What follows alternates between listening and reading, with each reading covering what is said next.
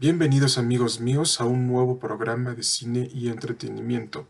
El tema de hoy hablaremos acerca de la película de Venom 2 con spoilers y tendremos a un invitado muy especial que nos hablará de curiosidades del Venomverse y del Spider-Verse en el futuro de nuestro simbionte favorito. Esperemos que disfruten el presente episodio y sin más preámbulo, empezamos.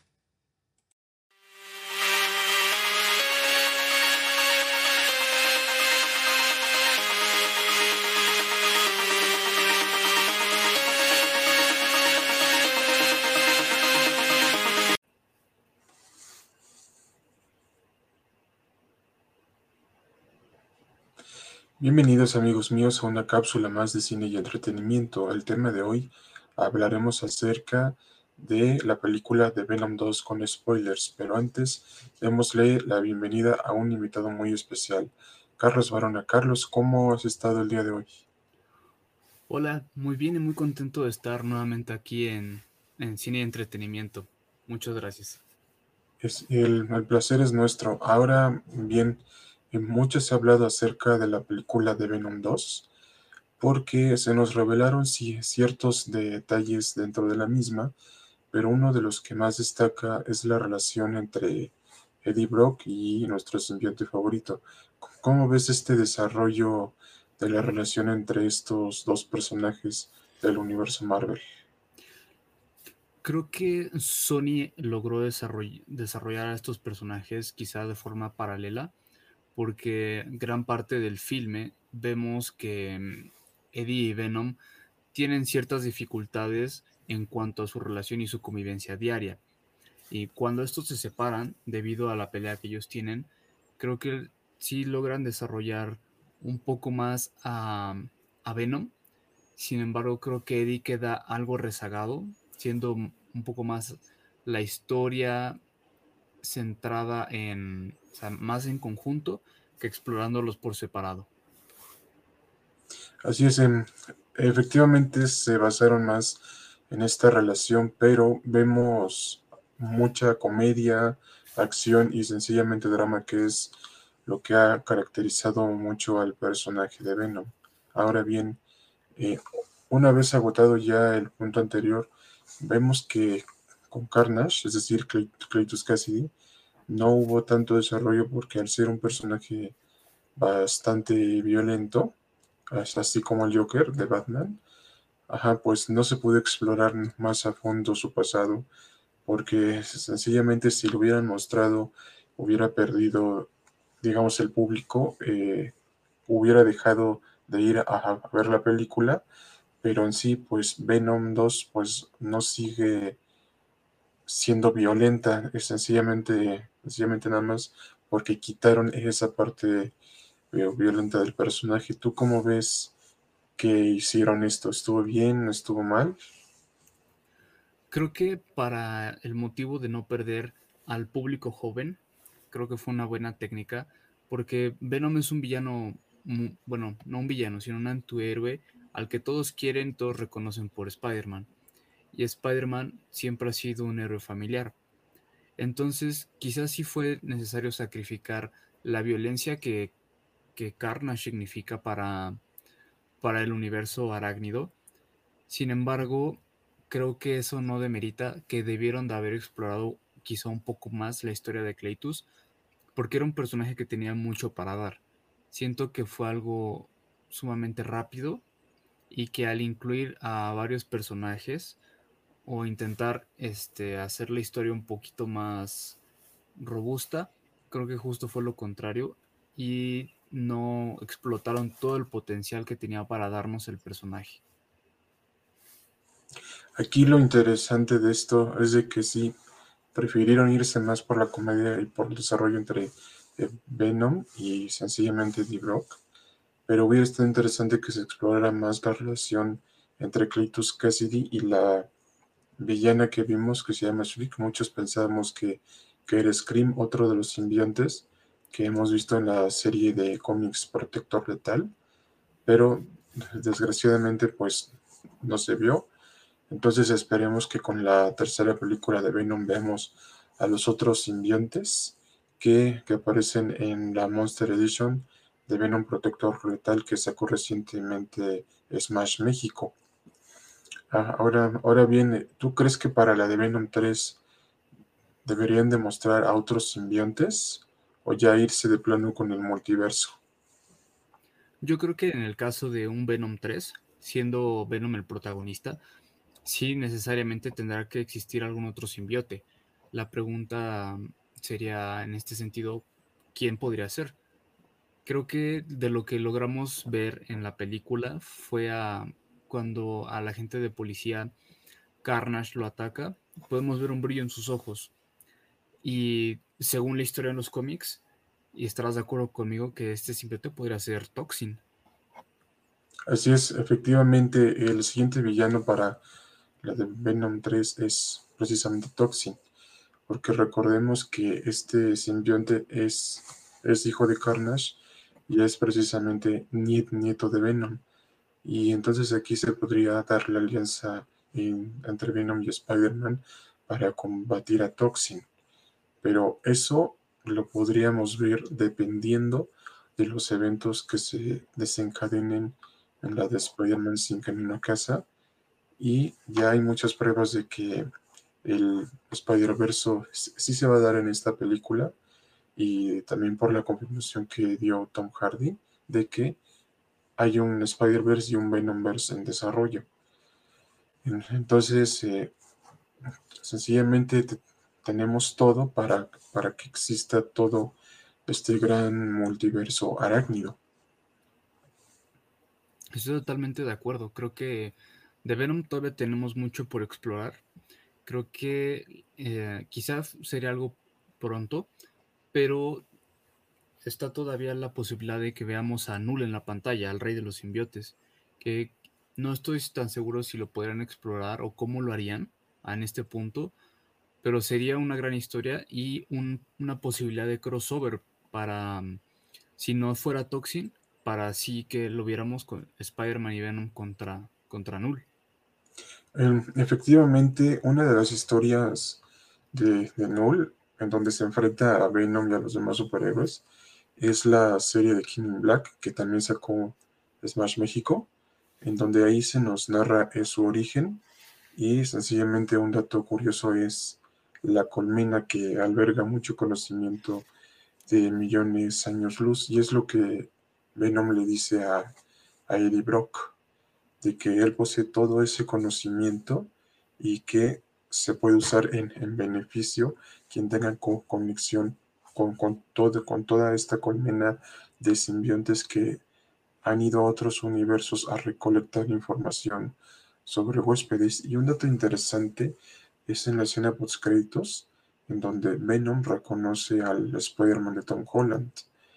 entonces vemos que el, hecho de que lo reconozca quiere decir que él adquirió un conocimiento de una versión alternativa de, otro simbionte de la misma raza de Venom, en donde ese Venom conoció al Spider-Man Tobey Maguire, entonces el Venom de Tom Hardy tiene ese conocimiento y por eso pudo reconocer al Spider-Man de Tom Holland.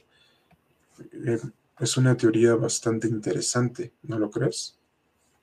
Totalmente, porque justo este conocimiento que comentas de la colmena y de muchos años que, como menciona el mismo Venom, sería una forma muy inteligente de poder introducir el, no sé si decir odio o la enemistad entre Venom y Spider-Man, porque todos sabemos que los únicos Venom y Spider-Man que se conocieron fueron los de las películas de Sam Raimi. Pero si Venom conoce a Spider-Man, pero en este caso siendo Tom Holland, la pregunta sería ¿quién es lo que a quién realmente está reconociendo Venom? ¿A Spider-Man o al Spider-Man que está en turno? Porque no reconocería, debería haber reconocido al Tobey Maguire, pero pareciera que reconoció al personaje por el traje, y eso se me hace muy interesante. Eh, precisamente la, teoría es de que el Venom de Tom Hardy, de lo que ya habíamos explicado anteriormente, haya reconocido al Spider-Man de, Tom Holland porque él tiene los recuerdos de que él conoció al Spider-Man de Tobey Maguire. Entonces, lo ha de estar confundiendo con sencillamente con el Peter de las películas de Sam Raimi y no con el Spider-Man de Tom Holland, en donde el Spider-Man de Tom Holland sigue siendo un estudiante, mientras que con el Spider-Man de Tom Maguire ya veíamos que era ya todo universitario, era, un, era todo un fotógrafo, trabajaba en el Daily Bugle y hasta diseñó su propio traje, por lo cual el Spider-Man de Tom Maguire era más independiente que el Spider-Man de Tom Holland. Entonces, el Venom de Tom Hardy ubica más al Spider-Man de Tom Maguire que al de Tom Holland. Y esto, sencillamente, muchos de nuestros eh, escuchas y oyentes lo van a poder notar. Porque solamente imagínense que cuando esté el Spider-Man de, de Tobey Maguire y si es posible que Venom esté en Spider-Man No Way Home, el Venom de Tom Hardy lo vea, le traerán recuerdos de cuando él se enfrentó al Spider-Man de Tobey Maguire, lo cual será bastante interesante. Sí, será muy interesante porque ya nos abrirán la pauta a ver una batalla como siempre lo hemos querido, un Venom contra Spider-Man, pero además a todas las demás posibilidades que nos apertura el multiverso.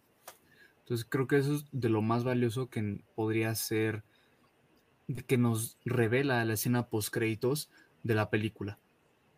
Así es, porque de hecho, si lo vemos bien desde este punto de vista, eh, el Doctor Extraño es el responsable de haber traído con su hechizo lo que se ve en el avance de Spider-Man No Way Home.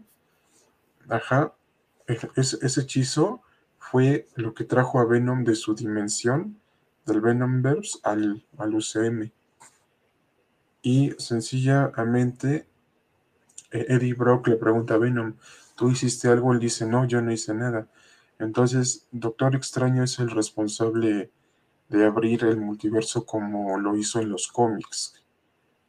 Y este va a ser un gran papel que va a ocupar el Doctor Extraño de Benedict, de Benedict Cumberbatch porque en la segunda película del Doctor Extraño él va a tener que hacer frente a toda esta locura del multiverso que él mismo provocó con el hechizo, lo cual será bastante interesante de ver. Totalmente de acuerdo. Este evento, aunque lo pudiéramos ver ya muy natural, pues realmente es, es algo inédito que abre la posibilidad a muchas cosas. Simplemente podremos ver la historia como en What If, que hay muchas historias, muchas variantes de las mismas cosas. Y tener la oportunidad de ver esto en la pantalla nos regala momentos incluso como los rumores de que podríamos ver a los tres Spider-Mans de la historia dentro de una misma de un mismo filme. Así es porque eh, muchos de nosotros eh, nos hubiera encantado ver esto en la película animada de Spider-Man en el Spider-Verse, pero ya recientemente ya vemos que se va a dar en esta tercera película de Spider-Man sin camino a casa, y lo cual es toda una locura, porque va a ser la primera vez que veamos esto de los multiversos arácnidos por primera vez en el cine, lo cual será bastante interesante porque porque de hecho ya es el turno de Spider-Man para brillar ya sin los Vengadores. Y en cambio este Spider-Man tiene que superarse a sí mismo para ser el Peter Parker que todos conocemos y no esté dependiendo de mentores como Iron Man y el Doctor Extraño. Cosa que tanto los Spider-Man de Andrew Garfield y de Tobey Maguire no requirieron de un mentor para ser los héroes que son, ya que con eso se ganaron el afán y el cariño del público. Sí, correcto creo que es momento de independizar realmente a Tom Holland para que sea un Spidey como siempre lo hemos conocido, alguien que se afronta la vida, se cae, pero sabe levantar por sí mismo, que es un ejemplo de resiliencia y de perseverancia. Creo que sí, como comentas, le hace falta que pongan a esto, pongan esta situación en el personaje, al personaje para que podamos ver realmente la esencia de Spidey y no solamente la parte de el chico universitario. Sí, así es. Entonces, esto es lo que se debería de, hacer ya en las futuras películas del, del universo del universo arácnido, porque si no se da este salto, pues siempre lo vamos a, a seguir viendo como un chico universitario. Y esto ya precisamente debe de cambiar, aunque sabemos que lo quieren poner como un Harry Potter y, así, mediante esa evolución que también está en los cómics, pero sencillamente Spider-Man es Spider-Man y Harry Potter es Harry Potter, por lo cual no se les puede comparar. Entonces debemos de tener esto muy en cuenta si queremos que Tom Holland siga siendo el, el Spider-Man que todos conocemos y que todos conocemos y amamos. Totalmente de acuerdo. Creo que comparar las sagas, como mencionas, es, no sería acertado, porque ambos tienen una forma muy distinta. Harry Potter es un universo mágico, mientras que Marvel es un universo de superhéroes, que quizá también tenga su magia, pero se tienen que manejar de una forma distinta. Aquí la relación entre héroe y villano es muy diferente a como lo, puedo, lo puede haber sido en Harry Potter. Entonces creo que sí se debe de mantener una línea bastante clara entre, entre estas películas.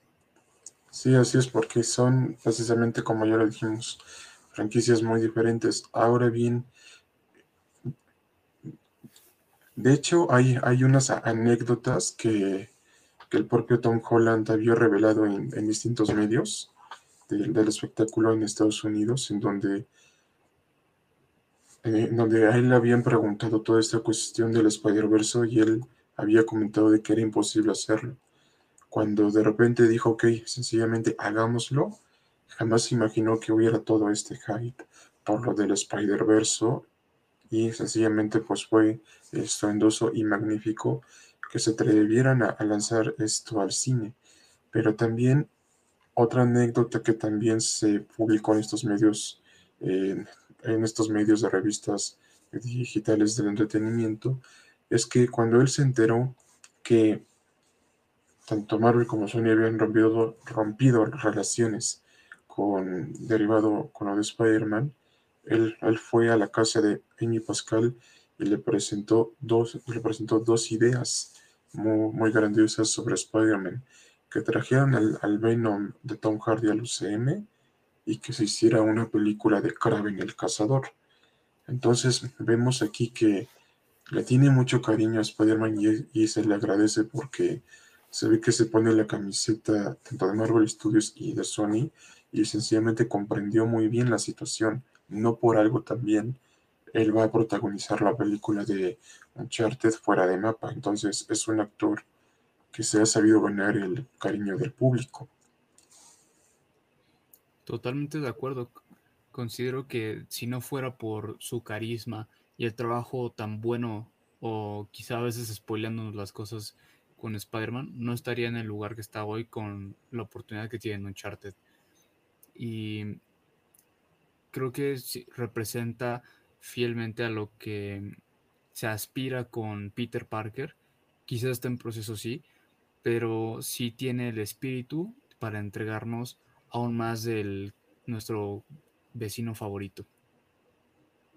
Sí, así es. Entonces, eh, entonces, sencillamente, todo esto que él tiene en mente es por eso mismo que por algo lo eligieron como el Spider-Man del UCM y, del universo de, villanos de Sony. porque también derivado de todo esto es que tanto Sony como Marvel no se han puesto de acuerdo en, qué mostrar en, el avance 2 de Spider-Man No Way Home. Uno quiere mostrar a los Spider-Man de Tom Maguire y, Andrew Garfield, mientras que el otro no, porque echaría a perder el factor sorpresa. Pero sencillamente también algo interesante es que lanzaron el segundo avance de Morbius que también analizaremos en un programa posterior, en donde se nos revelan varias cosas, varias cosas acerca sobre estos multiversos de, Spider-Man. En este caso se nos menciona a Rino, a la gata negra, y sencillamente a toda esta mezcla de universos como la Torre de Oscorp de, de The Amazing Spider-Man, sencillamente el buitre de, la de Spider-Man, la, primera que había salido regreso a casa. Entonces, sencillamente en, en Morbius los fanáticos están preguntando, entonces, ¿en, qué universo está ambientada? Aquí nuestra opinión es que esta película es después de lo que vemos en Spider-Man sin camino a casa. Entonces, de, de, ahí ya tendremos la respuesta de que Morbius es una combinación de todos esos universos que colisionaron para volverse en una sola realidad. Sí, totalmente de acuerdo. Creo que la introducción de Morbius nos podrá explicar y expandir un poco más el detalle de cómo es que va a ser el multiverso. Así es, y será interesante de ver. Ahora bien, eh, para que se relacionen más con esto del multiverso, les recomendamos que vean las tres películas de Spider-Man de Spider-Man Tobey Maguire las dos de Andrew Garfield y recomendarías que también vieran las de Venom. Por supuesto, creo que ver estas dos películas, si bien la historia no va 100% derivada de Venom, sí sería muy buen preparativo haberlas visto antes para poder disfrutar y entender el papel que va a jugar este antihéroe dentro de la pantalla en diciembre. Así es, porque será bastante interesante ver cómo se da eh, esta colisión de universos. Y también les recomendamos que sigan eh, de mano las demás películas de los personajes de Spider-Man de Sony porque se ve que nos mantendrán con muchas sorpresas. Y para aumentar ya el hype por todo lo de Spider-Man y Venom en Marvel's Spider-Man 2 Venom será el villano principal lo cual será mucho motivo para, comprar el videojuego y seguir consumiendo todos estos productos derivados de la saga Arácnida.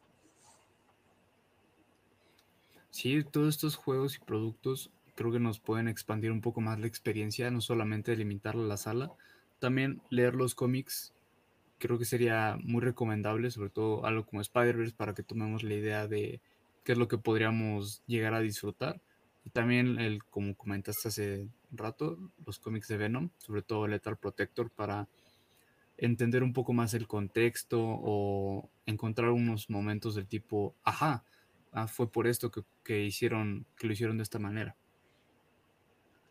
Sí, así es. Eh, sencillamente de esta manera se podría dar una gran explosión de, de multiversos, de multiversos arácnidos que próximamente veremos durante los próximos años dentro del género de superhéroes. Y un dato curioso es que muchos fanáticos se emocionaron al decir que Venom necesitaba un sobrenombre. Y el sobrenombre que eligieron fue el Protector Letal, haciendo honor a la serie de cómics que ya habíamos mencionado anteriormente. Pero también, ahora que tanto Eddie como Venom son fugitivos, también mencionaron que necesitaban lo de una capa, haciendo referencia a la araña icónica de Venom. Y puede ser que esto lo veamos en Spider-Man No Way Home o en Venom 3. ¿Tú crees que lo podríamos ver en esta película de Spider-Man o en la tercera película de Venom?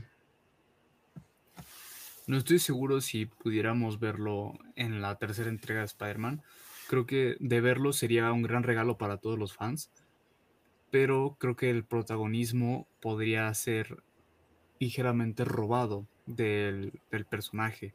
Entonces quizá yo lo esperaría más para una tercera entrega de Venom, donde puedan justificar la araña de algún modo, si no sé si absorbiendo o pegándose a Peter en algún momento, o a través de la aparición de Null, que él es quien creó realmente el símbolo, de acuerdo a los cómics.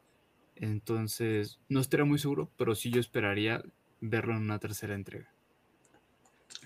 Prácticamente eh, concuerdo contigo. Eh, en Spider-Man No Way Home no sería el lugar indicado para que tuviera la araña, sino para Venom 3, y eso creo que muchos de nuestros escuchas y oyentes lo, lo entenderán, porque si aparece en la tercera película de Spider-Man sería como robarle ese cierre de la trilogía de Regreso a casa, entonces es mejor verlo en Venom 3 en donde ya se abre el Venomverse que todos esperamos ver y sencillamente tal vez se dé la introducción de los Clintar, de Null y de los Poisons, que también hay historias interesantes del, del Venomverse, que sacó más México, y Venomize, que posiblemente veamos en un futuro próximo en lo que se refiere al personaje de Venom.